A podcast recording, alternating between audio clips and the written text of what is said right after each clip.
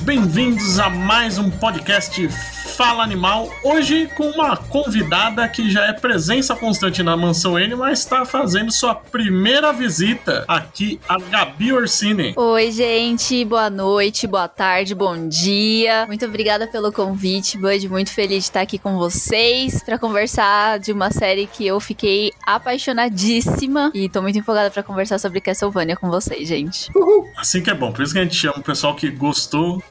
pra reclamar já tem o Roberto que já enche o saco, não é, Roberto? Porra, mas eu gosto de Castlevania, bicho. Você não vai reclamar, Roberto? Não, eu sempre vou reclamar. Sai da minha casa. Isso, isso é uma constante. Mas existe a diferença entre reclamar com carinho e reclamar com ódio. É uma boa diferença. É. Mas se for ódio festivo, é melhor ainda. é que reclamar gostando é só resmungar, né? Você tem que falar. É. Né? Pô, resmungar é bom demais, né, cara? Você tá gente, pô, caralho. Mas já ficando velho e resmunga cada vez mais, né? É foda. É né? uma delícia, cara. Eu queria virar o Zé Buscapé, sabe? Só falar resmungando e. Virar o Taz, né? O Taz já é o Bud.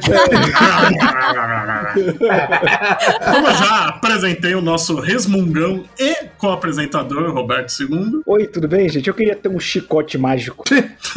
Porque sim. E o nosso editor oficial, o André Panceira. E aí, galera? Bem-vindos aqui a este programa do Fala Animal, hoje cheio de vampirinhos, monstrinhos e muitos fetos de monstros caindo pelo chão. E finalizando a nossa bancada, o apresentador que não é um vampiro, mas também tem mais de mil anos, Leonardo Vicente, o Bud. Ah, pensando uma piada, não consegui pensar em nenhuma, então vou ficar só no oi. Sabe o que é isso, Bud? É a idade. É a idade. Eu tô que nem o Drácula na segunda temporada, sentado na poltrona sem se importar com nada, né? Já, não, Desiludido da vida. Só vendo o tempo passar mesmo. Já dei a ordem, se vira aí, gente. ah, que preguiça, faz o bagulho aí, vai. A gente não tem nem 100 anos e já tá assim, imagina o cara com a quantidade de tempo que ele vive, já tá de saco cheio, né? Exato, eu não julgo ele ter ficado daquele jeito na segunda temporada, eu estaria muito tempo antes, não sei como ele aguentou chegar até lá. Né?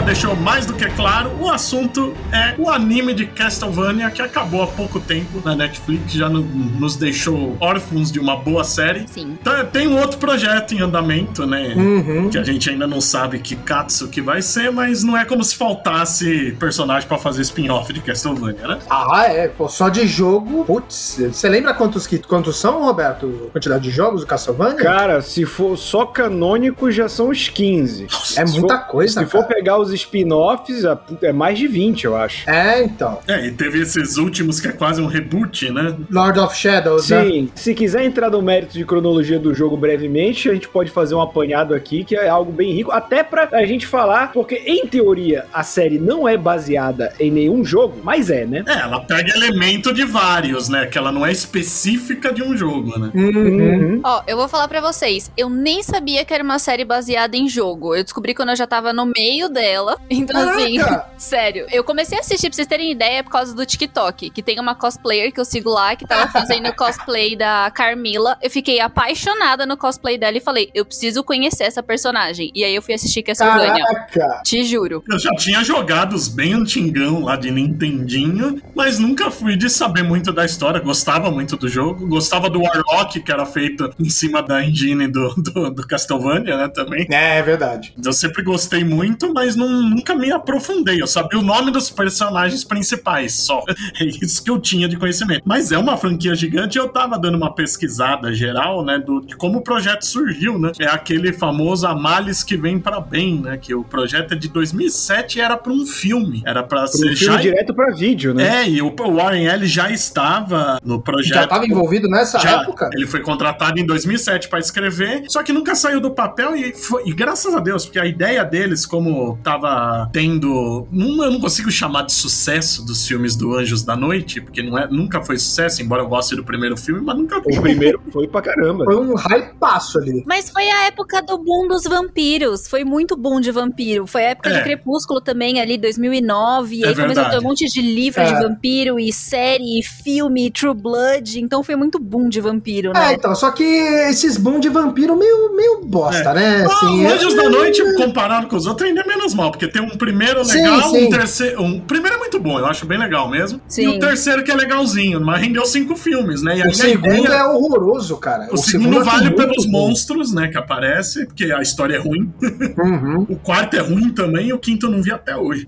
E os três primeiros. cometeu o pecado do filme de terror e foi pro futuro. Ah, meu Deus. Mas, como os filmes fizeram um relativo sucesso, eles queriam fazer o Castlevania no ritmo do Anjos da Noite, no presente, tudo. O ritmo de festa. Ritmo de festa. E seria em live action ou seria em animação mesmo? Em live action ia ser mesmo. Vixe. Que, bom, que não rolou, rolou, né? Cara, a chance de dar merda isso. É, Esse aí é aquilo que a gente sempre fala lá no, no chat do Mansão N, que é faltou um departamento de vai dar merda aí. Não, esse é o contrário. Pelo visto, teve o departamento. É, ainda bem que alguém falou, ô, vamos dar uma segurada nisso aí? Acho que não tá na hora ainda. Pô, seguraram só nove anos pra gente ter essa série maravilhosa. Tá ótimo. Que, que, Uhum. que segurem mais projetos que podem dar errado pra dar certo tão bem, né? Assim. Né? E eu acho interessante que, já partindo pra série mesmo, é que a primeira temporada, né, ela, ela é mais uma iniciação, uma introdução do que, que vai ser a série. Porque são quatro episódios de 20 minutinhos, você assiste, tipo, numa. nem numa tarde, né? No Em- horário do almoço. Você assiste em uma hora a temporada toda, a Não, primeira. se- se a pessoa nunca viu, ela mata as quatro temporadas no final de semana, cara. Sim, fácil. Sim, sim, fácil, fácil. E eu lembro que, assim, eu, eu não joguei todos os jogos, joguei alguns. O último que eu joguei foi dessa, desse reboot, né? O Lord of Shadows. Mas, assim, eu, eu sabia que tinha ali da Netflix, mas não tinha dado atenção. Aí eu lembro de, no, quando lançou, no grupo do Mansão, a gente conversando, a nossa queridíssima Larissa Palmieri, ela vem e ela só fala assim: assistam, tem uma chuva de fetos de demônio. Eu, ok, me convenceu. Não fale mais nada. É, isso que é propaganda, né? né? Nossa, eu achei aquilo demais. Eu assisti, eu fiquei, caraca, velho. Porque ele- o, o desenho é muito gráfico, né? Muito. Total, total. Nossa, de- mesmo esses quatro primeiros episódios já são. Esses quatro primeiros episódios eles me fazem lembrar quando eu era criança, que tinha aquelas provas de redação. E um dia eu tava de saco cheio, não, não queria fazer a redação. Eu praticamente fiz as fichas dos personagens do RPG que eu jogava. A professora fez: olha, nota 10 pela criatividade, mas é apenas uma apresentação, você não desenvolveu a história. É mais ou menos isso a primeira temporada. Sim. É, ele apresenta os personagens, o período ali que se ambienta, né? E a tragédia do Drácula. É, é meio tipo, olha por que que tudo vai acontecer daqui pra frente. Exatamente. É, então, mas aí eu tenho uma dúvida, e acho que, que foi legal a Gabi ter falado que, por exemplo, ela nunca tinha ouvido falar no- nos jogos, porque o Branca, que não- ele não pôde participar da gravação, mas ele tava revendo e falou, pô, a primeira temporada ainda não tinha visto, meio que acaba quando vai começar, né? Mas o Branca, acho É. que ele, ele conhece os jogos. Então, Gabi, tu que nunca tinha ouvido falar dos jogos, qual foi a tua impressão vendo a, a primeira temporada que é bem curtinha, assim? Ó, primeiro eu fiquei chocada, porque acabou e falou, ai, começando a segunda temporada. Eu falei, ô, pera, eu tô há uma hora sentada aqui no sofá, tá certo isso? Eu jurava que minha Netflix tinha dado problema. Falei, não, pera, tem alguma coisa errada. Deu pau aqui, né? Deu pau na Netflix, eu vou ligar no saque deles.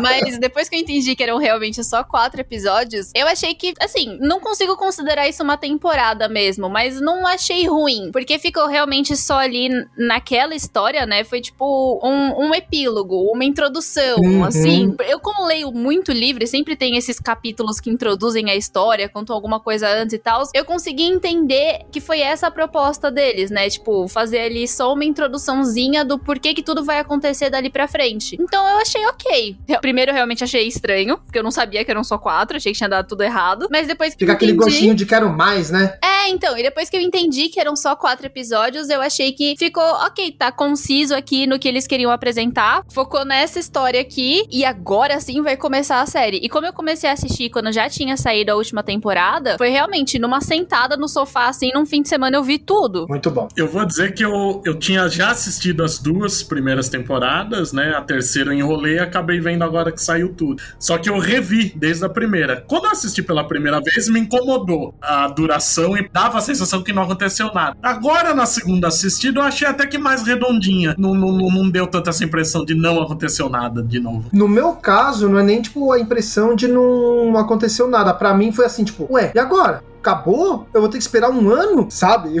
foi essa reação, que eram pouquíssimos episódios, muito pouco. E para uma coisa que já chega logo de cara tão brutal, porque convenhamos, já no primeiro episódio já acontece coisa pra cacete, Sim. já tem muita coisa gráfica acontecendo e já deixa claro que o Drácula é o demônio na série, né? O pior é que a gente, até certo ponto, simpatiza com o Drácula, né? Até a hora que ele só tá se vingando lá da cidade, você não acha ele tão errado assim, né? Sim! Nossa, eu tava super tipo, é isso aí, Drácula, mata todo mundo! Uhul! Maravilhoso! Esses padres filha da puta! É, eu tava muito revoltada com a igreja, com os padres. Isso aí, mata quem matou tua mulher! E os padres dão mais medo que o Drácula, né? Aqueles monge ali, tudo Não, assim. aqueles velho carcomido, né? Mas isso é uma coisa legal também, que, que eu acho que desenvolve diferente do jogo, né? Porque o jogo é preso demais ao próprio castelo e às redondências. No- A série, ela, ela consegue inserir no contexto histórico da época e no, meio que no mundo real mesmo. Isso eu achei bem legal. O jeito que o Warren Ellis desenvolveu a mitologia toda, né? Tanto que, se a gente parar pra pensar, o Castlevania é a história do Drácula, que o Drácula não tá nem metade da série, né? Somando os episódios. Uhum. Porque ele Sim. conseguiu construir muito bem tudo. É, o Drácula, ele é, na verdade, tipo, o pontapé daquilo ali, né? E Vai, tipo, vai desenvolvendo, vai tendo as coisas. Aí, quando tem as duas últimas temporadas, você já vê aquele complô, vamos dizer assim, dos vampiros, com aquela vampira lá de cabelo branco, que eu esqueci o nome agora. Carmila. Ah, Carmila. Isso, Carmila, Carmila- é vampira das antigas. Tem livro da Carmila, tudo já é. Pô, isso é outra coisa legal da, da mitologia, que não é nem da, da série, né? Já vem desde o jogo. Eles pegam personagens, né? Eles não focam apenas no Drácula. Carmila tem filme, tem livro, tem. Antes do Castlevania já era uma personagem já definida. E tem um outro que a gente vai falar mais pra frente, que ele só aparece na terceira temporada, que é um dos personagens que eu acho mais interessante também. E o André falou como a série é gráfica, eu acho incrível os designs dos vampiros, né? Porque a gente tem Nossa, vampiro viking, vampiro oriental, vampiro árabe, né? Tem gente de E tudo que é canto do mundo. E sim, faz. Mas Uhum. eles conseguem passar diversidade no visual. Isso eu achei muito legal. Total. Sim, e se for pensar que tá ali nos anos 1400, né? Faz sentido Uhum. ser bem, tipo, roupa típica mesmo. Então não é nem um, ai, um estereótipo de alguém do Japão, de alguém da Índia. Não, tipo, naquela época, o que a gente sabe de pesquisas e aulas de história, era assim mesmo que as pessoas se vestiam, né? Então faz mais sentido trapo. Ainda.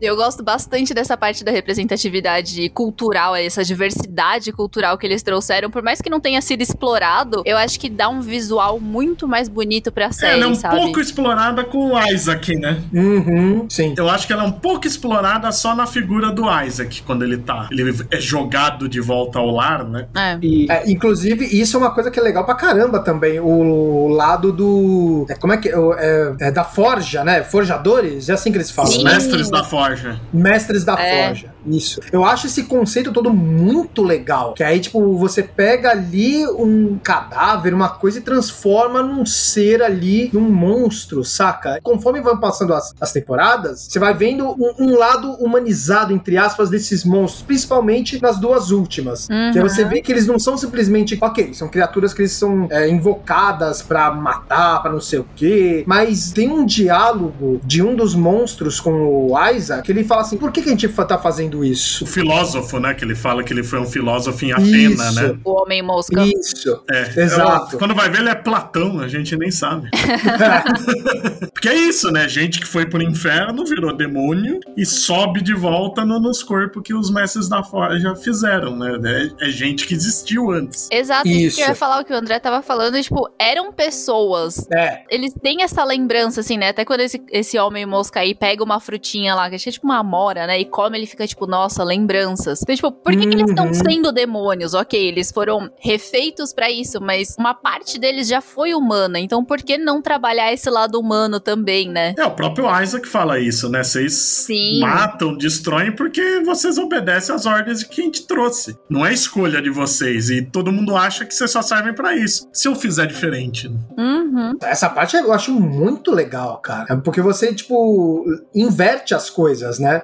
O status quo de que, ah, é mal e é mal e acabou. Tipo, não. Eu, eu que sou o mestre da forja. Você faz o que eu quiser. Se, você vai, se eu quiser que você vá construir torre, você vai construir torre. Ver essa virada do Isaac também é muito interessante, né? Muito, muito. Que eles eram. Ele e o. O Hector. Isso, ele e o Hector, eles eram muito pau mandado, né? É, eles eram cadelinha do Drácula. Tipo, abaixava a cabeça uhum. e aceitava. É. E, e, eles nem. Pelo menos a impressão que eu tinha é, tipo, eles. estavam tudo bem com aquilo. Eles não tinham um problema com isso, né? De ser lacaio, assim, do, do Drácula, de fazer tudo que ele obedece. Só depois. O Hector, talvez um pouquinho. Tanto que por isso ele começou a ajudar a Carmila, né? Sim. O grande problema é que na segunda temporada todo mundo passa a duvidar do Drácula porque ele não tá mais assertivo, né? Ele tá cheio Sim. de dúvidas uhum. fazer. Aí a Camila, como é macaca velha, como diriam por aqui, ela já percebe aquilo, ela olha ao redor e os caras não tão tão na dele quanto, quanto ele acha que tá. Aí ela vai plantando aquela sementinha da dúvida, é. Porque uhum. ela é uma desgraçada e ela consegue ir plantando essa dúvida. Porque até ali, os caras também já estão. Eu tô aqui para destruir a humanidade, sabe? Aí o Drácula começa a dar muito piti a galera acorda numa segunda-feira de saco cheio, olha, porra, de novo esse cara que se diz chato pra caralho, sabe? O cara já começa a se questionar, o Isaac tá ali naquela, sabe, aquela punheta batendo, batendo coisa na costa, porra, todo dia tá igual aqui, né? Aí tem essa virada. E é interessante que, tipo, eu não, não sei precisar dos ajudantes do Drácula, né? Até porque, como a gente falou aqui, é jogo pra cacete de Castlevania. A trama geral da série é Castlevania 3, que é um jogo de Nintendinho. É. Né? Desde o plano inicial lá de 2007, a ideia era adaptar Castlevania 3, que é o Dracula's Curse, se eu não me engano, que é a ideia geral é a mesma. Se passa em 1476, o protagonista é o Trevor Belmont, você tem o Drácula declarando guerra contra a humanidade, tem a como é o nome da, da, da maga? É a Saifa. Saifa. Também, o nome também é Saifa e ele encontra o Alucard que ajuda ele. É o primeiro jogo em que o Alucard aparece. As pessoas tendem é. a achar que o primeiro jogo do Alucard é o Symphony of the Night, que você joga ativamente com o Alucard, mas ele o já Symphony of the Night é simplesmente o melhor jogo de Castlevania, Exato. caso alguém não saiba. Ele é considerado por muitos o melhor jogo. E o Castlevania 3, por outro lado, ele é um jogo que é muito elogiado pela crítica, mas que o público que jogou fala pouco. Quando você fala dos Castlevanias de Nintendinho, você fala muito mais do primeiro Castlevania e do Castlevania 2, que é o Simon's Quest. Poucas pessoas falam do 3, mas o 3, em várias listas, tanto do, do IGN quanto da, da Famitsu, ele figura entre os melhores jogos de Nintendinho já feitos. E a trama geral desse jogo é a que baseia os, o, a série. E é interessante porque é um jogo de Nintendinho que foi um dos primeiros a colocar escolha. Esse jogo você pode escolher diferentes passagens e tem diferentes finais, mesmo sendo no Nintendinho. Legal isso. Eu tava vendo que a grande diferença, né? Os personagens até que estão bem fiéis, mas a grande diferença é a Saifa, né? Que ela não era uma oradora, era só uma bruxa mesmo, né? E ela tinha que se disfarçar de homem, né? Pra ser respeitada. Então, ela aparece em vários jogos só com o manto e o pronome masculino que se usa no, nos jogos até que enfim é revelado que ela é uma mulher.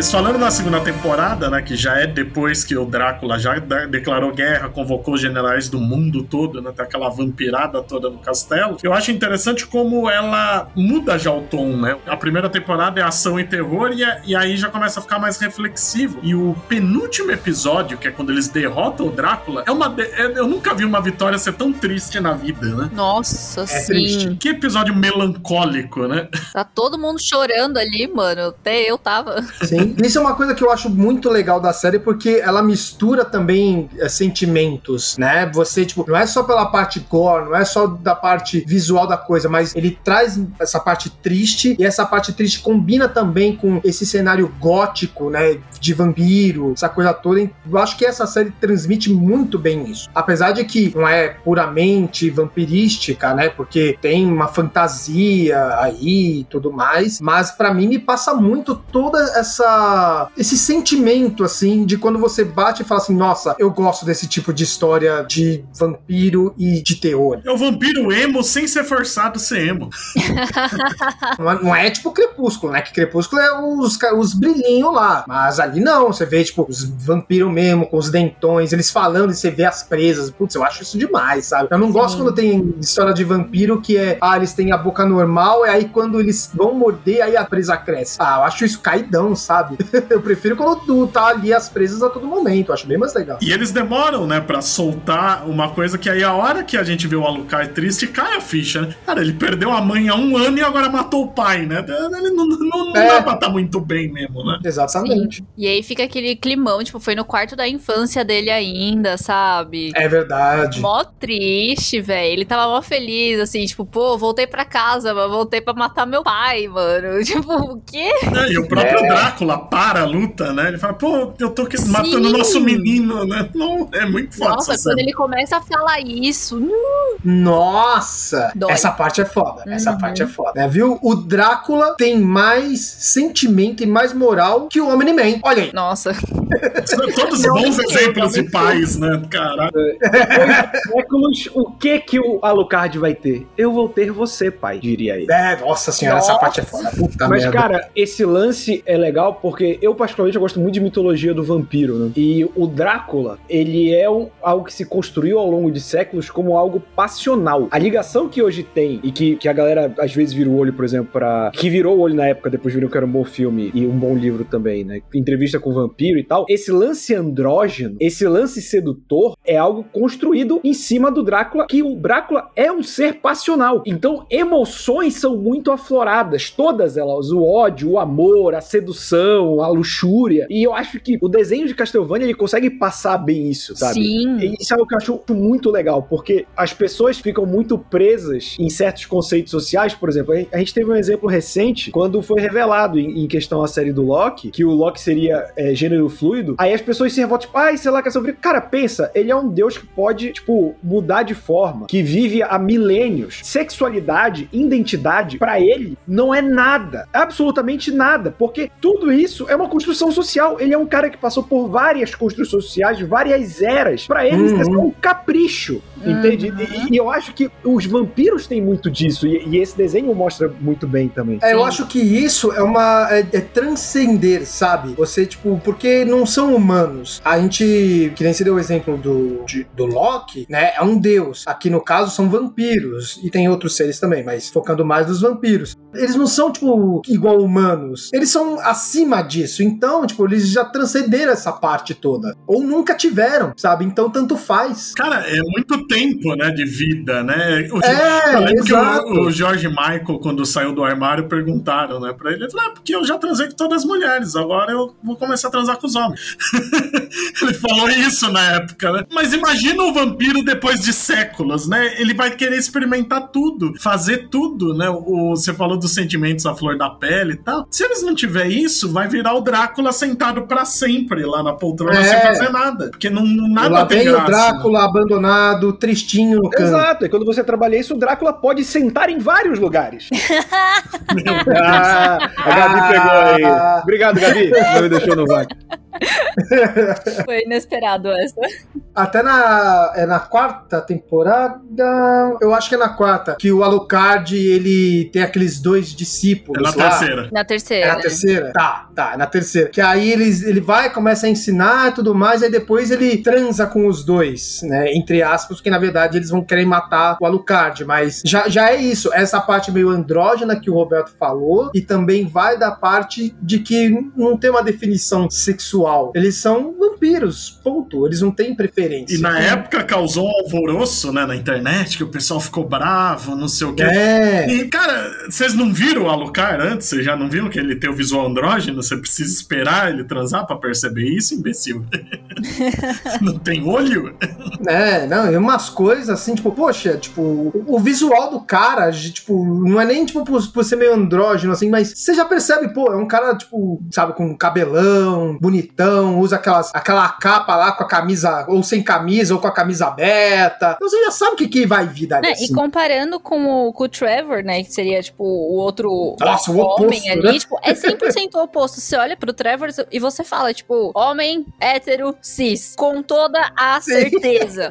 Então, tipo, se coloca um do lado do outro, o Alucard você pensa, tá, é andrógeno. Eu posso ver como uma mulher, como eu posso ver como um homem, depende de como tá batendo a luz, depende da roupa que ele tá usando. Mas o Trevor não tem como confundir. Então, tipo, não tem choque nenhum de ver o Alucard com um homem e com uma mulher. Ou com, É, ou com então. outro. Tanto faz. Eu adoro quando ele conhece a mina da aldeia, ele conta a história pra ela.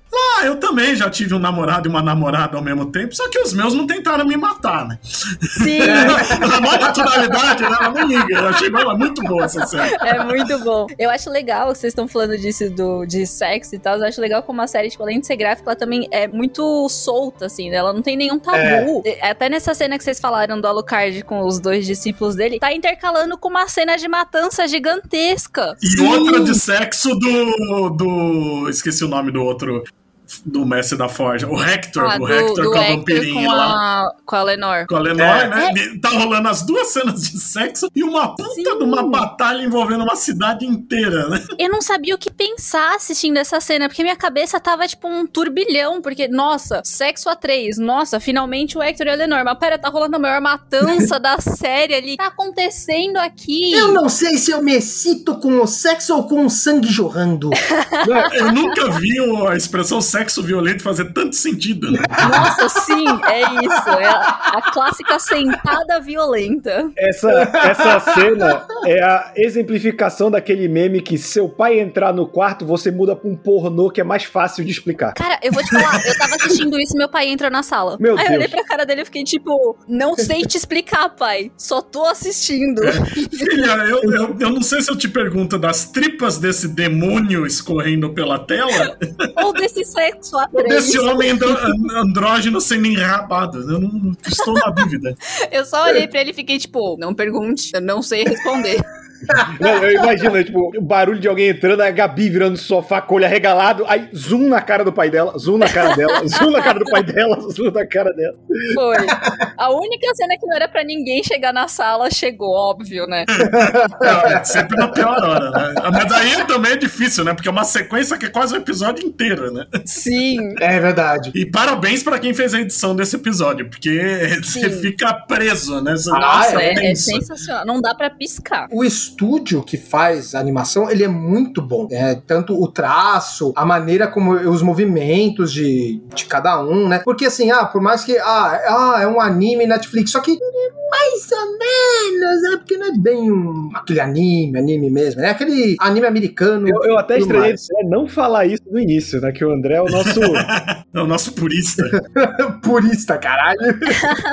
Eu coloquei nos stories falando que eu tava vendo. Que eu tava vendo e que eu tava, tipo, amando esse anime. Aí um amigo meu falou assim: Mas você sabe que não é anime, né? Porque é uma animação dos Estados Unidos e não do Japão. Aí eu fiquei tipo, ah, meu querido, me deixa chamar esse negócio de anime, por favor. É, mas, mas o, o que eu falo não é nem por ser, tipo, ah, nos Estados Unidos e, e não, é, e não no Japão. É mais o, estilo do traço, aquilo pra mim não é anime. Pra mim isso não é anime. Cara, mas anime De é tão estilo, variado assim. que se a gente for ficar nessa porra, não é anime porque não é feito no Japão. Ok. Mas o, o, o estilo lembra muito. Uhum. É, eu acho que lembra muito com os movimentos. Quando tem os Isso. movimentos das lutas, isso lembra muito anime. Agora, tipo, expressão, visual, pra mim, Os não. poderes, essas coisas, eu me sentia vendo aquele anime dos anos 90 do Street Fighter. Nossa, Nossa! É muito parecido quando, a, aí sim quando anime, solta né? poder, tudo é, é muito parecido. Porque Street Fighter tinha um anime que era muito bom e tinha a versão americana que era, Que era uma Não, vamos Nossa. falar nisso. que o Guile era o principal. Puta Sim. merda, que coisa ruim. Ah, meu Deus, por que eu fui lembrar disso, cara? Ah, obrigado, Roberto. Meu De Deus. E aliás, já que é pra lembrar de coisa ruim, eu tava vendo que tem uma ligação com Anjos da Noite, né? O Hector, o- um dos mestres da Fire, é dublado pelo Theo James, que tá nos dois últimos Anjos da Noite. É o namoradinho noivo É da Selene. verdade! Eu esqueci que ele fez Anjos da Noite. Eu só lembrava dele em Que, Divergente. aliás, é um péssimo ator, mas como Hector é a melhor atuação da vida dele. É verdade. Ele passa mais emoção dublando do que qualquer filme que dos qualquer um dos quatro filmes que eu vi com ele. Eu vou te falar que pra mim o ponto fraco dessa animação é a dublagem. Nossa, eu gosto bastante. Mas, pera, vocês viram no original? Eu vi em inglês. Eu vi em inglês. Eu também vi em inglês, eu não vi em português. Gente, a dublagem em português é a melhor que existe. Eu comecei assistindo em Sério? inglês. Assistam de novo em, em português, sério. Eu comecei assistindo em inglês e aí eu troquei pro português que alguém falou pra mim, assiste dublado. Eu falei, ok. Aí eu troquei, assisti uns dois, três episódios. Aí eu falei, ah, deixa eu voltar pro inglês, né? Porque eu gosto dos atores que, do elenco. Eu não conseguia mais assistir em inglês, porque eu me apaixonei tanto pela dublagem, a nossa dublagem, né? Que eu não conseguia mais ver em inglês. Não, Eu não vou dava. testar depois, porque Eu eu, vou- pô, tem alguns nomes fodas, né? O Jason Isaacs é o juiz lá da cidadezinha na terceira temporada. Sim. O Bill Knight é o Saint German. O Peter Stormare, que eu adoro, aquele ucraniano maluco, é aquele vampiro viking. Tem alguns nomes de peso, né? Uhum. E eu, aliás, eu falei do, do Saint German, que esse é um personagem que eu acho muito legal, que pra mim dava pra fazer uma série dele. Ele é bom, né? E é cara? uma das partes da história que mais me incomoda. Acho que a parte que mais me incomoda na história também ao mesmo tempo. Porque o Saint German é um cara que existiu de verdade. Ele era um Uhum. nobre que ele gostava de brincar que ele tinha 500 anos. Ele falava que era alquimista, era mago, tudo. Então ele era o cara que posava de, de sabichão pra todo mundo e dava conselho em tudo que é corte. E era cheio de mistério. Ninguém sabia exatamente de onde ele veio, só sabia que ele era podre de rico e tinha conhecimento mesmo. O primeiro nome dele se perdeu no tempo, então ele foi virando lenda. Então você tem um monte de coisa de mitologia. Na Marvel ele existe, era um dos nomes do, do Fu Manchu, o pai do mestre do Kung Fu. Ele tá em série, tem livro. Normalmente ele é ou imortal ou viajante do tempo, quando não é os dois. e é o caso da série, inclusive, né? Os dois. A introdução dele ajudando o Trevor e a, a Saifa na, na terceira temporada, eu gostei muito da participação dele. Mas aí na quarta Sim. temporada, que ele, tipo, ele é o cara imortal que ele ficou relaxado, mas ele nunca foi pro lado mal em centenas de anos. Aí uma conversa de 10 minutos corrompe ele, né? Nossa, aí ele fica muito pau no É, né, é, isso me incomoda Caralho. demais na quarta temporada. Sim, sim. Mas é um personagem tão legal, eu gostaria de ter visto ele ser melhor desenvolvido. Me incomodou demais essa virada do nada pra ele ser vilão e a voz do Ah, mas também ficou ótima. também, mas eu acho que é mais porque sabia que ia ser a última temporada e tiveram que correr por isso, né? Porque, né, voltando, falando do que aconteceu, por que ela terminou, é por causa do envolvimento do Warren Ellis em coisas que, né, ele não deveria estar envolvido. É, ou quando a pessoa tem 20 mil denúncias de assédio, né? É, então. A Netflix foi até boazinha em deixar ele terminar. Sim, mas vale lembrar que atrasou né, a quarta temporada por causa disso. Sim. E, e deixou de ser o Castlevania do Ryan Ellis, né? Porque antes era vinha o nome do Ryan Ellis primeiro. Né? Quando saiu Sim. a quarta temporada, eles não citam o nome do Ryan Ellis na divulgação. Era Castlevania Created by Warren Ellis e produzido. É eu esqueci o nome do produtor, mas sempre vinha. Created Tá lá, by Warren Ellis. escrito, é, criado e escrito por Warren Ellis. Aí vinha o nome do, do fulaninho depois. Fulaninho. É, é porque ninguém se importa, né? Voltando pra a falar da Carmila, eu acho muito interessante, principalmente na última temporada, que a gente, a gente foi falando né, de diversas coisas que foram acontecendo, falamos até de um certo empoderamento dela, e ali eu vejo que ela, ela tem ódio dos homens, ela tem ódio da figura masculina, porque ela já sofreu pra caralho, teve um monte de tá errado. E ela- não, não tá errado. Eu só queria levantar. Primeiro que toda mulher é certa. Cara, a maioria dos homens hoje em dia, um, filha da puta, imagina naquela época ainda o homem É. vampiro ainda. Porra! Pois é.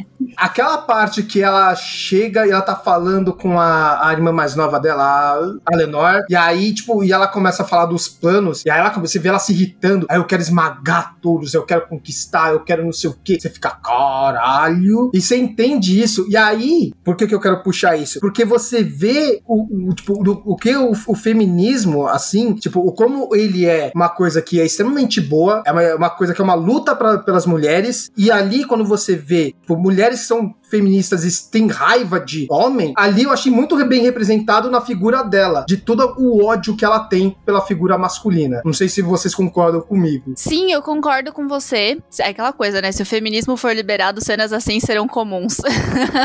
Porque ter ódio de homem é. Eu apoio! Só mais uma quarta-feira pra gente.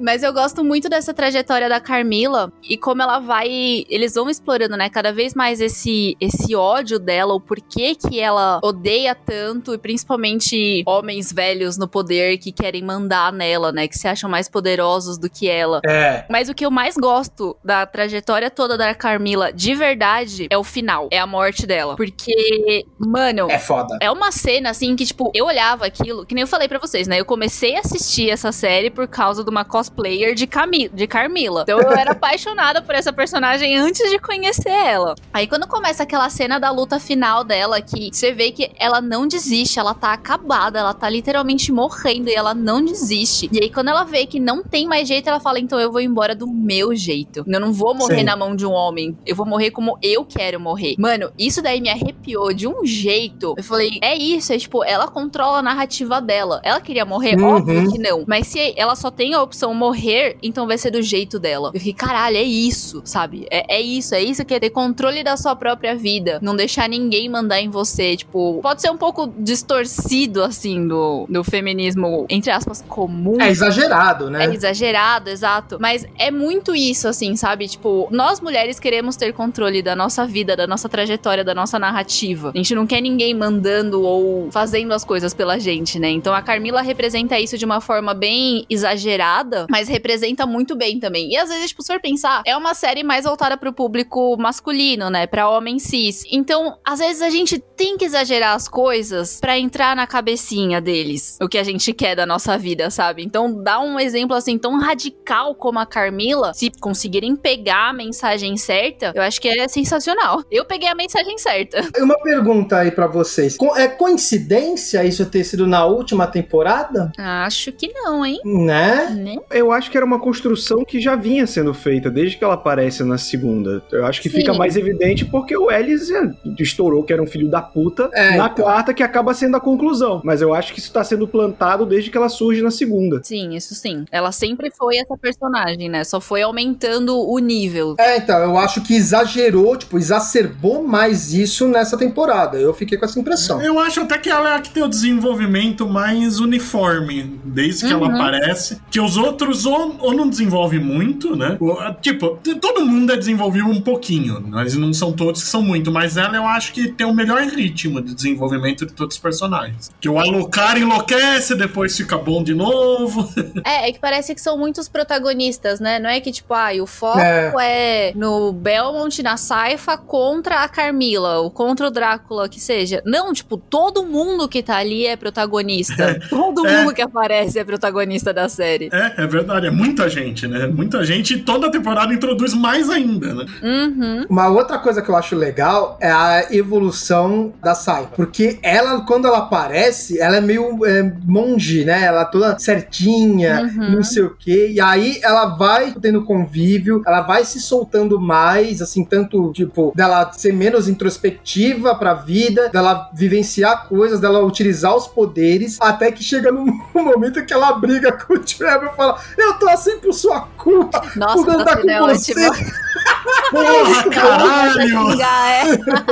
É. Muito boa essa cena. É sensacional. Ela mudou bastante, ela evoluiu muito como Sim. personagem. Aliás, o relacionamento dos dois é muito divertido, o jeito que eles é fazem. É muito bom. Fica o climinha na primeira temporada, aí na segunda pula um mês, eles já estão juntos e foda-se, né? Não, e você só vai ter certeza que eles estão juntos quando você vê eles deitados pelado na cama, é. porque até lá parece que eles estão só se cutucando ainda. Eu demorei pra entender que eles estavam namorando Os mesmo. dois primeiros episódios, uhum. na segunda a gente fica na dúvida, né? Uhum. Os os diálogos deles vão ficando cada vez melhores. É, é o melhor casal uh, fictício é muito bom. que eu vi em muito tempo. É, é muito uhum. divertido uhum. o relacionamento deles. A sequência que tem ali no comecinho da última temporada, que é tipo, ah, não sei quantas semanas atrás, aí eles batendo em não sei um monte de monstro. Aí vai uma semana depois, aí de novo. Aí é sempre eles numa situação e eles trocando ideia. Tipo, ah, ah dessa vez não sei o quê. Ah, tá, mas você fez isso aqui. É sempre uma, uma, uma cutucadinha outra. Tipo, casal que tretou e tá, sabe, dando uma, uma cutucadinha um no outro. Uhum. Sim, é isso mesmo. E mostrando eles cada vez mais cansados, só apanhando, né? Ela ficando cada vez mais puta da vida.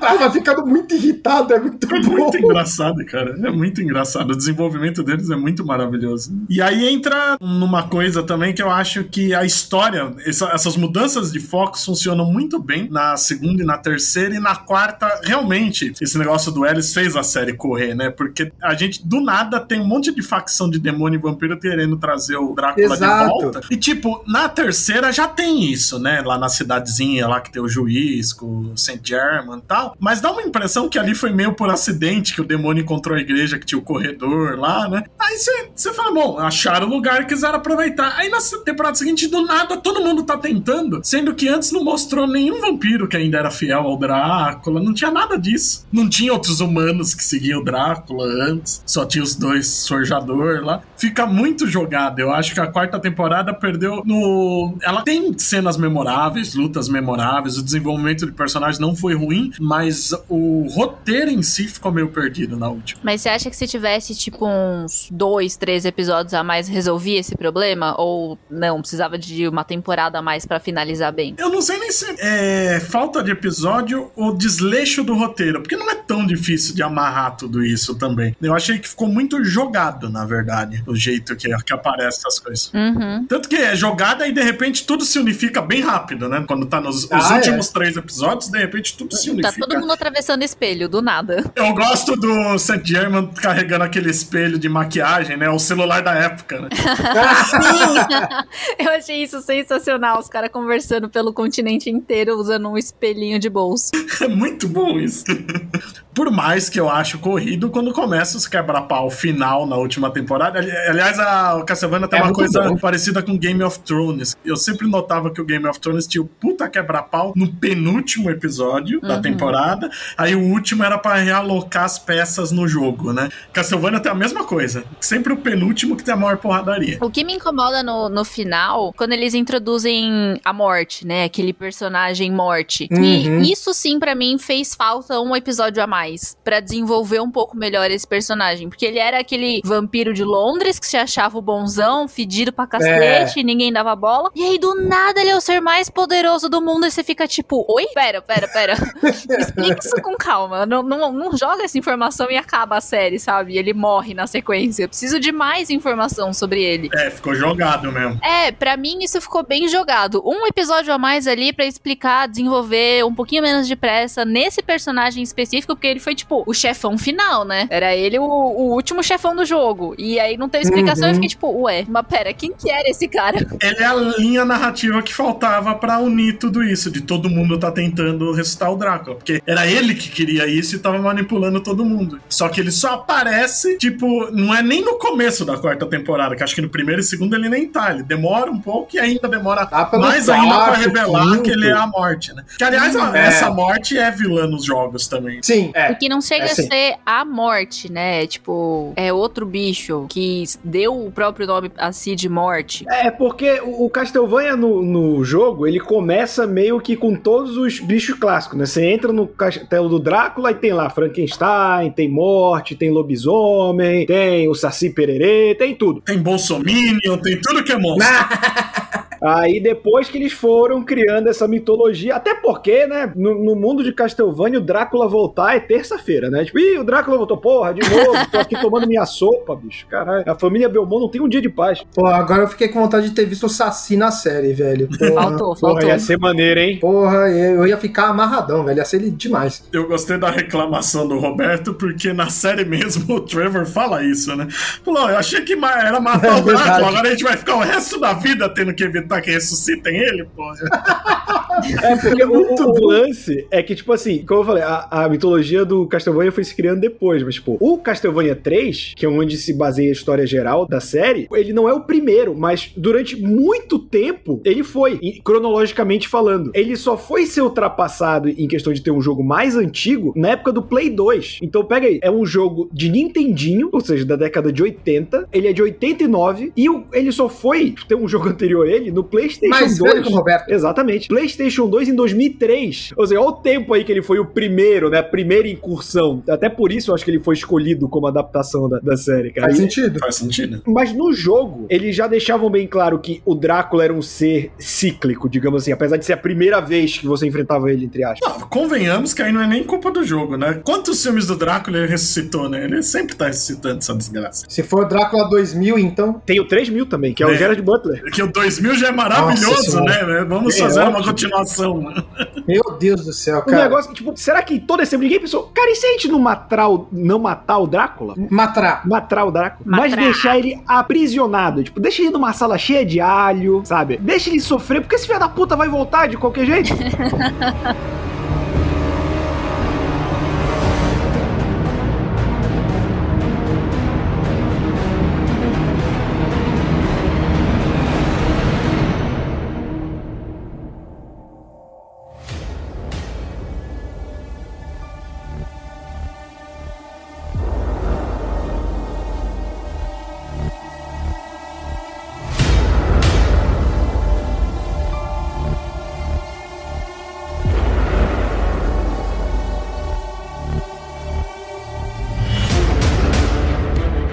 coisa que eu gosto também, que essa sim eu acho que poderiam ter tido mais espaço, são as irmãs da Carmila. A... As outras duas lá. As, outra, as duas que são o casal. A grandona é, e, a, e a mais mais normalzinha, assim. Né? Isso. Né? Que, putz, eu achei personagens legais. Se duvidar, elas podem ser usadas na nova série, né? Porque elas estão entre os muitos personagens que tem um final bem aberto, né? Na série. Uhum. Mas ela, eu acho que elas mereciam mais espaço. A Leonore, até que é bem desenvolvida, por, pelo fato da, da manipulação que ela faz no, no, no disco, no Hector. Eu ia falar que eu não lembrei o nome, lembrei em cima da hora.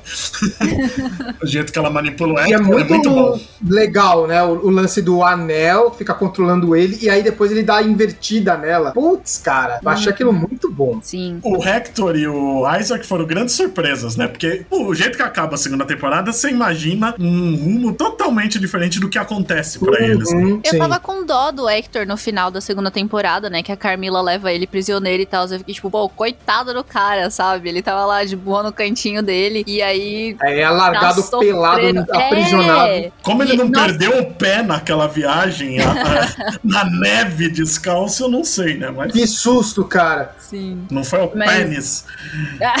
Mas também, né? Todas as extremidades. É, então, também não sei como ele não perdeu, né? Mas eu fiquei morrendo de dó dele, mano. Porque ele só sofreu. E aí, quando ele começou a se envolver com a Leonor, ela foi lá e, tipo, escravizou ele. E eu fiquei, tipo, mano, quando que esse cara vai parar de sofrer, tadinho? E aí, no final, ele teve que ver a Lenor se matando. Eu fiquei tipo, ele é muito sofredor, é... coitado, coitado. Nossa, ele é o fedor do Game of Thrones, né? Só se fode. Nossa, sim. Tadinho. Não, mas o Fedor merece se fuder, né? Ao contrário dele. Sim, mas depois, mas ele se redime bonito. Mas sim. O, sim, sim. o Isaac também, a mudança dele, né? Ele era um personagem muito. É pau mandado pra caralho. Sim, é, ele, não, ele não tinha identidade alguma, né? Aí eles desenvolvem ele tão bem na terceira temporada. O desenvolvimento dele eu acho bem mais legal que o do Hector. Não que eu não gosto do Hector, mas eu acho que a evolução dele, porque ele me pareceu se tornar um personagem maior. Sim, sim, sim com certeza. Não, com certeza. Até aquela luta da cidade ali que ele tem, que é aquele velho, putz, que, que controla os, os corpos uhum. lá. Nossa, eu achei aquela luta fantástica. Não, fora cara, que tem é uns dois bom. episódios na temporada que são quase que só dele, né? Sim. É. Eu gosto muito dessa jornada do Isaac, como ele vai, tipo, criando uma independência e se uhum. desenvolvendo, e aí no final ele decide, tipo, o caminho dele, porque ele quer. E aquela frase que ele fala no finalzinho, tipo, agora eu vou viver. Que, tipo, nossa! É isso. Caramba, eu, eu gostei muito da trajetória dele, muito. Eu devo dizer que na nova série espero que tenha o casal das irmãs da, da A Carmina e Moema. o Isaac aparecendo, porque são os finais que ficaram quase que totalmente abertos, né? Tem que E desenvolver. dá pra ter treta entre eles, inclusive, Sim, né? E o Sim. Isaac merece também um elogio, porque ele é um mestre das forjas criativo, né? Ele faz 200 tipos de demônio. É. O Hector é tudo igual, que, que o cara não tem criatividade nenhuma. É verdade. Ah, mas- pensa pelo lado dele ali, tipo, ah, vai matar do mesmo jeito, ah, tá bom, vai assim e acabou. Mas é engraçado que outra instituição de história de vampiros são irmãs vampiras, né? Sempre tem. Uhum. Mas geralmente colocam isso pra dar aquela sexualizada, assim, né? Olha só, várias Uhum, vampiras é. juntas. É tipo as noivas do Drácula, né? Sim, que ela vai em cima É. do Keanu, Reeves. né? Castlevania, tipo, nada a ver isso, tá ligado? Eu achei isso muito legal. Porque quando eu vi que iam ter as quatro irmãs, eu fiquei meio tipo, hum. Mas aí eu falei, não, nada a ver, nada a ver, nada a ver. Eu achei sensacional, tipo, as quatro rainhas, né? Ali da Uhum. região delas, cada uma com a sua função, cada uma com com o teu quadrado. Eu achei incrível a, a construção das irmãs. Eu achei muito foda quando a, a irmã grandona, eu vou chamar ela de grandona porque eu não lembro o nome dela. Isso, é, Striga. É, quando ela coloca aquela armadura pra sair na luz do dia. Nossa. Caralho, eu achei aquilo muito foda. Brabo, muito- e, ela, é, e ela é assustadora, né? Ela fica com um visual muito mais Ela é uma assustador. jamanta com uma armadura indestrutível. Porra. Nossa, cara. E ela dando a ordem pra galera, né? Falando assim, tipo, se cubram, vamos, vamos pra cima deles, que era tudo fazen, fazendeiro lá, querendo matar os vampiros Uhum. ali. Os, os caras eles iam morrer de qualquer jeito, né? Não, ia, não tinha o que fazer. Mas aí, do meio do dia, aí os vampiros ali sem fazer, e aí quando ela dá a ordem, não, se cubram, eu achei isso muito legal também. Sim. Essa parte é uma que exemplifica bem o que acontece com o próprio Draco, com todo mundo, e por que que a ceifadora lá, a morte, acaba sendo a grande vilã, né? Que para único que tem um motivo pra levar todos esses embates até o final é ela, né? Que se alimenta de alma. Porque pros outros chega uma hora que não tá fazendo mais sentido. Eles não vão conseguir manter o que eles conquistam. Se matar toda a humanidade, eles não têm do que se alimentar. Eles crescem o olho, né? A própria Leonor percebe isso, né? As, as- o casal também. Porque não adianta nada. Tudo que eles estão fazendo vai chegar no momento que vai ruir, porque não tem como manter. É tipo naquela cena do 30 Dias de Noite, que o líder dos vampiros chega na cidade do Lago, tipo, que porra vocês estão fazendo, cara? A gente tá há séculos tentando fingir que a gente não existe pra humanidade, aí vocês vão e destrói uma cidade inteira, seus imbecis, né? Isso é uma coisa interessante, né, da série, né? Porque nos jogos a gente tá acostumado a todo mundo saber que- quem é o Drácula, né? Mas aí a gente vê que, tipo, tem esses domínios de vampiro em todo lugar, né? Lugar comum no mundo inteiro. Sim. Uhum. Como se fossem territórios, né? É, é. É, a própria Carmila, ela controla uma boa parte ali, independente do Drácula ou não. Ela tem uma naçãozinha dela É. mesmo. Ela, ela acho que é o melhor exemplo, né? Ela e a, e a chinesa lá que ficam com a Lucar falam também. Sim. São os dois melhores exemplos. Aliás, quando eles chegaram, eu achei que ela ia estar viva, porque se a gente parar pra pensar, ela não morreu, cara. Porque na luta que eles têm, ela tava transformada em fumaça, e é transformada em gelo e quebram. Se ela tava transformada em fumaça, depois de derreter é só reformar, né? Eu tava crente que ela ia aparecer de novo. É, não tinha parado pra pensar nisso, na verdade. Nem me ocorreu, mas faz sentido. É, va- vamos usar no spin-off. Aliás, falando em spin-off, né? Tem o negócio lá do corredor também, que mostra outros mundos, né? A gente vê mundo tecnológico, steampunk, né? Legal pra Outras caramba. regiões do mundo, né? Do, do próprio mundo normal, a gente vê o Egito e tal. E isso me leva a crer o quanto eles vão usar isso em séries que esse estúdio tá produzindo. Eu lembro que eles estão produzindo umas duas ou três séries, eu não lembro se é a do Tomb Raider ou a do King Kong que foram anunciadas no mesmo dia. Uma das duas é desse estúdio e eles estão fazendo Devil May Cry. E no Devil May Cry, eles anunciaram que se passaria no mesmo multiverso de Castlevania. Isso me deixou curioso com esse corredor, se eles não vão começar a misturar as coisas. Misturar, eu acho que não. Até porque são de estúdios diferentes, né? Eu até fui pesquisar os mundos que apareceram lá, falei, deixa eu ver, vai que eu, eu não jogo tanto videogame assim, assim, vai que é alguma coisa de outro jogo, mas não era nada. é, eu acho que fazer uma mistura, assim, um crossover e tal, não vai rolar. Vai ser só aquela referenciazinha, assim, sabe? Tipo, ó, oh, achamos um portal. Olha lá, dentro daquele portal, um mundo. Aí quem assistiu Castlevania vai ver, sei lá, tipo, o castelo do Drácula na, na paisagem. Aí o portal fecha. Pronto, acabou. Sabe? não, não vai chegar a ter um crossover em si. Só ali um easter eggzinho pra quem assistiu. Quem não uhum. assistiu, tudo bem. Não, não vai perder nada. Se eles forem fazer uma parada assim, tem um jogo que é perfeito para isso, que é o Portrait of Ruin, que é um jogo relativamente recente. Ele é de DS. Já deve ter mais de 10 anos, né? Mas como eu falei, de 2000 pra cá é tudo ontem, né?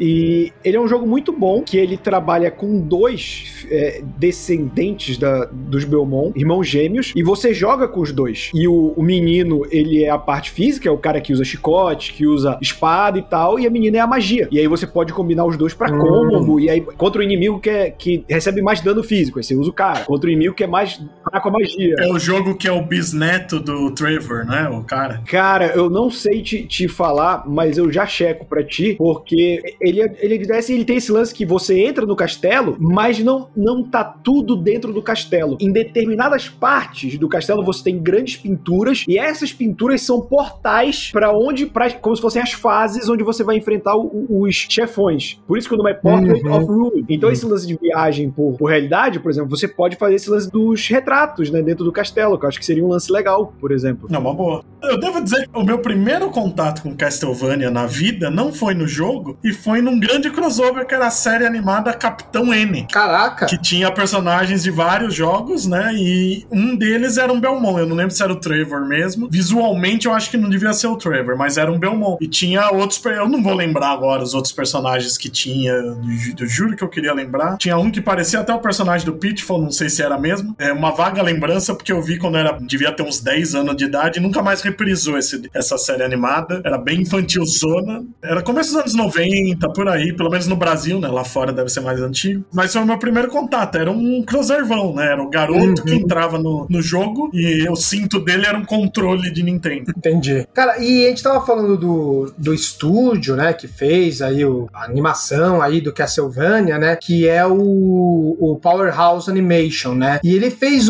outras coisas pra Netflix também, só que não são boas. São bem, bem ruinzinhas. Apesar de uns terem traços legais. Por exemplo, não sei se chegaram a ver aquele Sangue de Zeus, que é da Netflix. O traço é exatamente Castlevania. Tipo, bonito, é legal. Mas a história é ruim. É Ai, eu não assisti ruim. ainda, eu tava querendo ver. Droga. Acabou a vontade, né?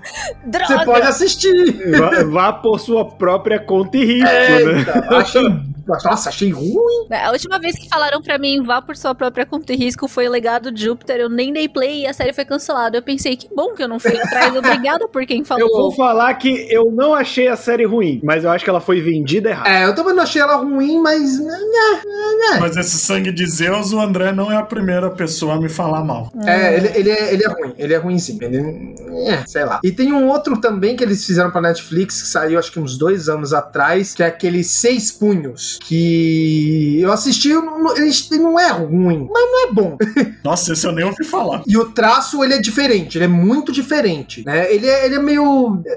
Putz, eu não, eu não sei explicar o que, que ele é, assim, mas ele é, ele é esquisito. Mas se tiver uma próxima temporada, eu vou assistir. Mas eu acho que não vai ter, porque não fez sucesso, não. É, se saiu já faziam seis anos. Não, não, não. É, é Seis Punhos é o nome da série, ela saiu ah, tem dois anos. Dois anos, ok. Olha lá. É, é de 2019 se fosse a BBC inglesa, né, que faz temporada de série depois de 10 anos, né, tudo bem. Mas... É que o britânico tem mais paciência. Mas só para me corrigir sobre o Portrait of Ruin, ele é de 2006, então foi ontem.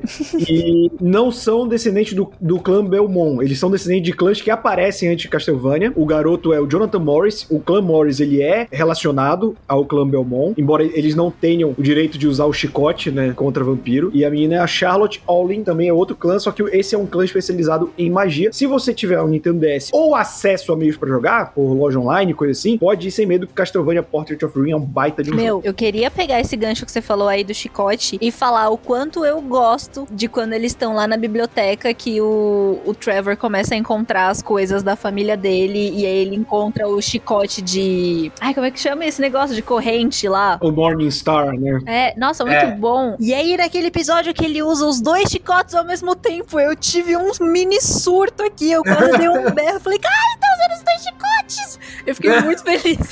E a movimentação dele estava legal pra caramba, né? Sim, traço, eu achei que ele tinha se livrado do chicote preto, né? Que deve ser de cor. Achei que ele tinha jogado fora quando ele pegou a corrente. E aí, quando eu vi ele com os dois, eu fiquei muito feliz. Ele é tipo o personagem do Resident Evil, ele guarda no baú pra quando precisar.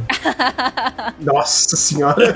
Não, porque de repente, mesmo o chicote principal, na última temporada, ele tá levando um pau daquele vampiro russo e não usa a porra do chicote, que eu, que eu fiquei, eu tava vendo e falei, peraí, eu lembro que uns episódios atrás ele tava com, caído tentando alcançar o chicote. Será que ele não pegou o chicote? Eu, na minha cabeça ele pegou. Aí quando vai pra luta final, ele usa. Depois de apanhar pra caralho, ele lembra de usar aquela porra. Aliás, a, a coreografia dos três lutando junto é, é Nossa, uma coisa é olímpica, lindo, né? É lindo, é lindo, lindo. Nossa! Eu fiquei arrepiada. Esse final dos três juntos lutando foi maravilhoso. É, e é bom que a característica é completamente diferente de cada um. Né? Sim. Né? Isso que é o mais é, legal. É, estilos de luta totalmente diferentes. E eles lutam em sinfonia. Tipo, a Saifa congela e ele já chega com a, não sei, que aí, nossa, é muito boa. É muito bom. A Gabi, ela falou certinho, eles lutam com uma sinfonia. Não à toa que um dos jogos tem sinfonia no nome. Olha aí. Well, well, well. Era disso mesmo que eu ia falar, da trilha sonora. Que a, a trilha nessas lutas finais, que é sempre a mesma, é muito boa. Eu queria saber se é uma trilha que é dos jogos mesmo ou é do anime, vocês que jogaram. Eu acho que é só do, do anime, do é. anime aí, cara. Eu não lembro desse, dessa música. Nossa, eu, eu, acho muito boa a trilha dessas lutas. Você lembra, Roberto? Eu não lembro. De cabeça eu não tô lembrando aqui, porque tem temas de Castlevania que eu realmente lembro, mas eu não tô conseguindo associar. É, eu lembro muito bem da trilha do Symphony of the Night. Agora, dos outros eu, eu confundo, então não sei dizer. Porque cada jogo tem uma, né? Eu acho que tem, tem acho que tem uma, talvez três músicas que estão em quase todos os jogos de Castlevania, né? É. Eu não lembro de ter escutado nenhuma delas. Acho que talvez por alto na primeira temporada, assim. Mas de cabeça eu não tô conseguindo lembrar. Eu vou até pesquisar. Eu vou até esperar você pesquisar. ah, esse mesmo estúdio ele vai fazer o do He-Man. Hum, não sabia. Ah, é, o He-Man deles ele. também. Tinha esquecido do He-Man. Eles estão fazendo bastante coisa. He-Man, o Devil May Cry, e aí eu não lembro se é o King Kong ou a Lara Croft, que é deles também. É, porque o Devil May Cry combina muito com esse estilo. Sim, combina pra eu cacete. Eu acho que combina pra cacete. Agora, tipo, Masters of the Universe, putz, cara, sei lá, eu não vejo muito As nesse fotos traço. que foram mostradas estão bem bonitas. Eu gostei é. bastante. Eles dão uma modernizada um pouco, eles mudam algum. Acho que os, os dois que eu percebi mais mudança foi nas mulheres mesmo, a Tilly e a Maligna, que estão com visuais diferentes. Os outros personagens é só o traço estilizado, mas o visual é o mesmo. É. Não, não tá feio, não. Até porque a, aquela série de 2002 tinha um traço meio anime. Né? É isso que eu ia falar, me lembra muito a série de 2002 esse traço. E que era legal. Eu gostava. Né? Eu, eu achei. Era legal pra caralho, era legal pra caralho também. E aliás, eu tô vendo aqui que o Varner, que é a morte, né? A voz dele no original é o, é o Malcolm McDowell, o nosso bom e velho laranja mecânico. É mesmo? É mesmo. Que tá tão velho quanto o vampiro já, né? Cara, esse negócio de, de vampiro é muito engraçado. Eu tava vendo um meme na internet que é assim: qual é o maior mito sobre o seu país que as pessoas acreditam ser verdade e não é? Aí o cara, olha, eu sou da Romênia e o maior mito daqui é a questão dos vampiros, né? E eles não existem. Tipo, eu moro aqui há 700 anos e eu nunca vi um. E eu perguntei pro pessoal do mesmo castelo que eu moro e eles também nunca viram um. E olha que eles são bem mais velhos que eu. Achei muito bom. Sensacional. Não, a trilha, a trilha da série, ela é original. É toda original. É toda original, é muito boa. Foi um bom trabalho. É boa. Eu gosto da musiquinha de abertura, apesar dela ser rápida, né? Sim, é uhum. é bem boa. E é legal que o nome do cara que fez a trilha sonora da série é Trevor, que nem o protagonista. Caralho! E o sobrenome dele é Morris, que é a segunda família mais importante de Castlevania. Isso quer ser escolhido a dedo, é, né? Pra ser. né? Caraca, velho. Que doideira isso. Maravilhoso isso.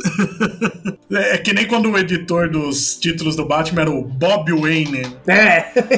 eu, eu acho sempre engraçado que a Marvel tinha um editor chamado Ralph Macchio, né? E que ele deve odiar Karate Kid até hoje. era muito bom. Bom, acho que finalizamos, mas tem que sempre ter o, uma última rodada para falar o que cada um mais gostou e o que menos gostou também, o ponto alto e o ponto baixo da série para vocês. Vamos começar pela Gabi. Meu ponto alto, eu tenho muitos pontos altos para enaltecer nessa série, porque eu realmente fiquei é tudo! apaixonada. o estilo da animação, o traço, eu acho muito bonito, mesmo sendo muito gráfico. Teve um episódio que eu vi enquanto eu almoçava, e foi um dos episódios episódios que tinha mais tripa e cabeça espalhada. e eu fiquei tipo, por que, que eu tô fazendo isso comigo, sabe? Eu tô comendo. Por que eu tô fazendo isso comigo e tô sentindo fome? Os monstros na luta também estavam comendo. Pois é, era hora do almoço pra todo mundo, então, né? Aí, ó. Mas mesmo sendo bem gráfico, assim, eu acho muito bonito tudo. A série inteira é muito bonita, os cenários, a cor, os figurinos, os detalhes que eles colocam. Então é muito bonito. A trilha sonora que vocês estavam falando agora também eu acho muito boa. Os personagens, como eu falei antes, né? Tipo, são muitos protagonistas, mas eu acho que mesmo assim, todos, ou pelo menos 90% deles, foram muito bem desenvolvidos. Eles têm umas trajetórias muito legais que eu gosto, eu gostei muito de ter acompanhado, né? A história em si também é bem interessante. Os, ai, não sei, gente, eu gosto de tanta coisa. As cenas de luta, tudo. eu acho que realmente o que eu menos gostei foi essa aceleradinha que deu na última temporada, né? Que nem eu reclamei da morte, que do nada apareceu, do nada sumiu e você fica tipo, mas quem que era? Faltou alguma coisa ali. Acho que é a única coisa que eu tenho pra reclamar, na verdade, porque de resto eu amei. Amei tudo. Eu veria mais 25 temporadas de Castlevania. Tamo é, junto. é tudo. E você, André? Cara, eu muito parecido com a Gabi, assim, eu gostei muito da série, eu fiquei bem chateado é, dela ter terminado, e pra mim o, o ponto fraco é ela ter acabado. Pra mim esse é o ponto fraco. O putz, ponto alto, cara, é, é difícil falar porque ela é muito boa. Eu gosto muito do traço, eu gosto dos detalhes que eles fazem nos olhos, por exemplo, da Saifa, aquele olho azul com, sei lá, um monte de coisa, assim, eu acho bonito aquilo, mas se for falar um ponto alto só, eu acho que eu vou colocar o impacto inicial. Quando você começa a assistir e você entende aquilo, você fica, caraca, que que é isso aqui que eu tô assistindo, sabe? Eu acho que esse impacto, se eu for colocar o ponto alto dos pontos altos, é isso. É o primeiro impacto que você tem com a série, nesse mundo sendo apresentado pra você, em tudo que é mostrado ali, tanto dos cenários, cenários de castelos maravilhosos, as cidadezinhas mesmo. Putz, eles têm um baita de um cuidado fazendo aquelas cidadezinhas com aquelas casinhas, as vilas. Putz, cara, assim, é. Eu gosto demais. Pra mim é, é- é isso, é isso. O impacto inicial é o ponto forte e o ponto fraco é que acabou. Eu também. Eu assistiria 25 temporadas com a Gabi, fácil, fácil. E sem a Gabi também, porque acho que ficou estranha essa parte, desculpa. Não, mas vamos ver junto, poxa. Vamos botar mais 25 temporadas e assistir eu e você junto. A gente fazerem pra nós dois. Vocês vendo sem tipo, é a webcam e você, tipo, no terceiro dia assistindo, você já colheram. Meu Deus, eu não aguento mais. Por que, que eu fui pedir 25 temporadas disso? Onde mais pra cancelar? E você, Roberto? Cara, pra pegar um- uma parada bem do início, eu gostei como eles construíram o Drácula, como a gente falou aqui no podcast, pra ser algo que a gente concordava ou gostava, porque isso me levou a esperar com muita ansiedade a segunda temporada, né? A gente falou que a primeira é bem curtinha, Uhum. esse lance do Drácula da primeira temporada me fez muito querer assistir a segunda, por justamente é uma série baseada em videogame, então é muito fácil você colocar o, o vilão como chefão, é só o cara errado e ponto. Então essa construção do Drácula pra mim foi muito legal e foi o que me carregou. Óbvio, quando chega na segunda temporada e aí você tem espaço pra desenvolver mais os personagens, tanto os protagonistas quanto os antagonistas, ganha todo um novo leque de opções eu gostar. Mas se não fosse esse lance no início, eu dificilmente teria continuado vendo o desenho, sabia lá? É só mais um desenho aí largava. E o que eu menos gostei foi algo que eu já falei na gravação, que foi a dublagem. Eu realmente achei a dublagem bem fraquinha, mesmo tendo bons atores, principalmente na primeira temporada, que talvez tenha sido feito com menos orçamento, parece que os caras estão super no automático. Não me ajudou em certas cenas que precisavam de mais drama. E só que agora que eu sei, com a dica da Gabi, eu vou assistir novamente, só que dublado, agora com a dublagem brasileira, pra ver se melhora esse ponto pra mim. Faz isso, sério. A dublagem brasileira tá sensacional. Eu amei demais mesmo. Vou conferir. Aí, Gabi, vou vou assistir contigo então dublado aí, ó. Olha aí. Boa! Yes! Aí minha desculpa pra rever a série. Na décima já tá. Eu não aguento mais a voz do Guilherme Briggs! Né? Tipo, Mas, Bud, o que, que você gostou e o que você menos gostou da série? O que eu gostei mais de tudo, eu acho que o desenvolvimento dos personagens é muito bom, que é uma coisa rara em série animada. A gente vai lembrar de ver na vida toda, acho que umas três ou quatro séries animadas que teve esse desenvolvimento. Mas o que mais me chamou a atenção mesmo é visual, design, né? Essa pluralidade de raças, de vestuário, cuidado com, com as vestimentas dos personagens. Mas até entre os demônios tem uma variedade enorme, né? Você vê monstro que parece um rinoceronte, outro que parece um caranguejo, com, tem asa de anjo, um demônio mais tradicional, tem, sei lá, acho que deve ter umas 40, 50 espécies de demônio que aparecem. São poucas vezes que a gente vê repetir. Os vampiros, como eu já falei antes também, a gente vê de vários lugares do mundo, isso eu achei um, um trabalho técnico que é coisa que normalmente se economiza numa, numa série animada, né? Porque cada design novo daquilo consome um tempo considerável na produção. Né? Mas o lado negativo para mim é o ritmo da quarta temporada mesmo, que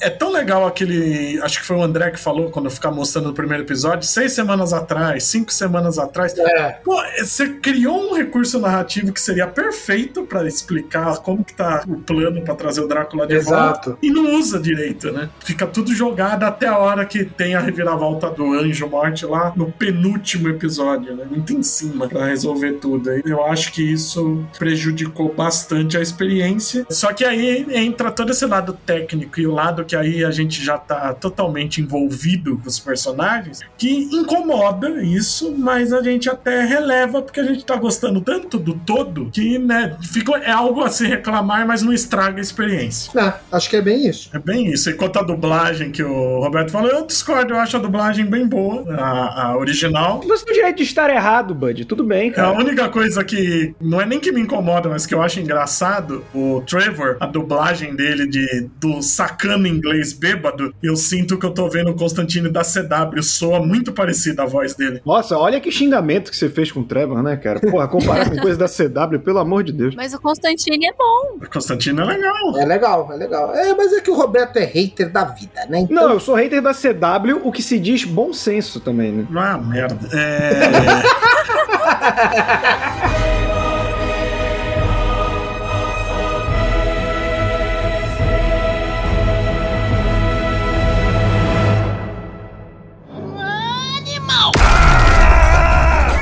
chegamos ao fim dessa trajetória de Castlevania que o podcast acho que ficou maior do que a primeira temporada inteira. Ficou. É, o, o Bruto realmente.